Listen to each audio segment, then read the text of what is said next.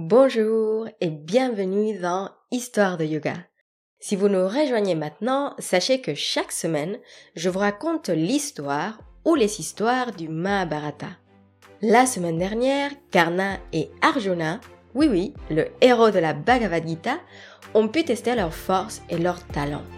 Duryodhana, l'aîné des Kaurava, trouva un nouvel allié en la personne de Karna et il est maintenant plus que jamais prêt à anéantir les Pandavas. C'est cette histoire, l'histoire du plan de Duryodhana, que je vous raconte aujourd'hui.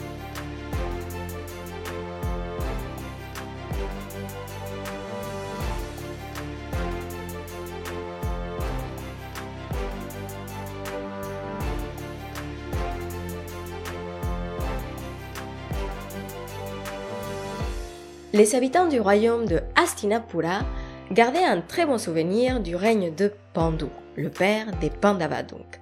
Il n'était donc pas étonnant de savoir que les Pandavas comptaient sur le soutien de la majorité. Si Duryodhana voulait réussir, il fallait construire un plan bien solide. Il parla donc avec son père, le roi aveugle Dhritarashtra, et il réussit à lui faire comprendre que pour maintenir le trône, il fallait gagner le soutien du royaume tout entier, et que tout cela ne serait pas possible si les Pandavas étaient présents à la cour. Alors, ça ne vous étonnera pas, Dhritarashtra accepta d'éloigner les Pandavas du palais et, prétextant que leur présence était nécessaire loin de là, il ordonna les Pandavas et Kunti, leur mère, de partir à Varanavata. Et il faut dire que Dhritarashtra était déjà à moitié convaincu de cette décision de les éloigner du palais, car Vidura, le frère de Dhritarashtra, l'avait également conseillé dans ce sens, dans un but, pour le coup, d'apaiser les tensions qui devenaient de plus en plus fortes entre les Kauravas et les Pandavas. Et pour s'assurer que son plan était infaillible, Duryodhana engagea Purokana pour accueillir les Pandavas à Varanavata. Il lui demanda de construire une maison en utilisant uniquement des produits hautement inflammables. Oui, oui. Et quand tout fut prêt, les Pandavas partirent pour Varanavata, et c'est ici que les versions diffèrent. Certains racontent que Vidura a pris le plan de Duryodhana et prévint Yudhishthira, l'aîné des Pandavas, que la maison était piégée. D'autres racontent qu'à leur arrivée, Yudhishthira, qui était très sage et qui soupçonnait déjà Duryodhana dès le départ, put voir qu'il s'agissait d'un piège.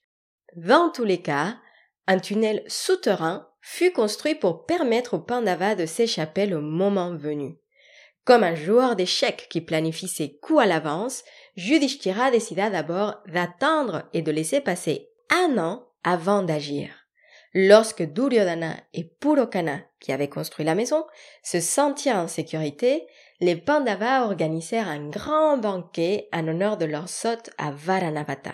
Et ils savaient très bien que Duryodhana profiterait de cette opportunité pour mettre le feu à la maison. Et ils décidèrent d'engager cinq hommes et une femme pour prendre leur place pendant le feu.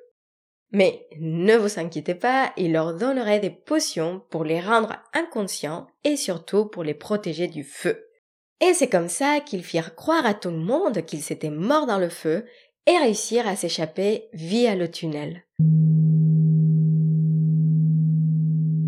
Lorsque la nouvelle du feu et de la mort de Kunti et des Pandavas arriva à Astinapura, tout le monde pleura leur perte. Enfin, tout le monde sauf Duryodhana bien sûr.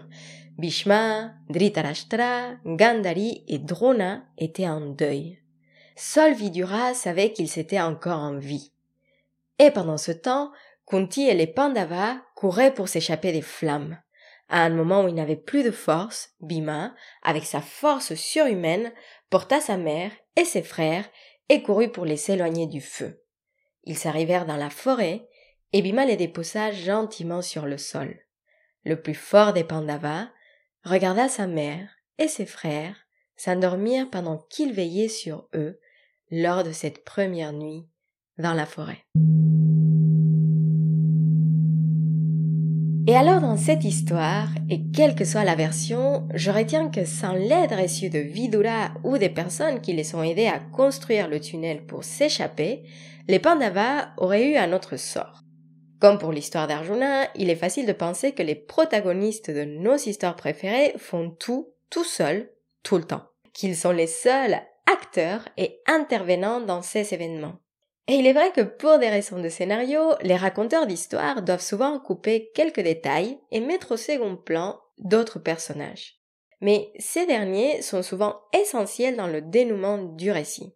Cette aide qui a été fournie au Pandava me fait penser à cette phrase qu'on attribue au Dalai Lama et qui nous dit Notre but principal dans cette vie est d'aider les autres.